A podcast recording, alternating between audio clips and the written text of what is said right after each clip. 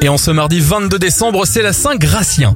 Bon anniversaire à Vanessa Paradis aujourd'hui, elle a 48 ans, 44 pour la très décalée Affida Turner, Jean-Baptiste Monnier a 30 ans et ça fait 27 ans pour Megan Trainor. Ambiance de fête pour débuter les événements. En 1882, Thomas Edison crée la première guirlande lumineuse de Noël. La première radiographie de l'histoire est réalisée en 1895 et Médecins sans frontières est fondé en 1971. On referme cette éphéméride avec l'un des titres les plus vendus en France en 2000, Noël ensemble.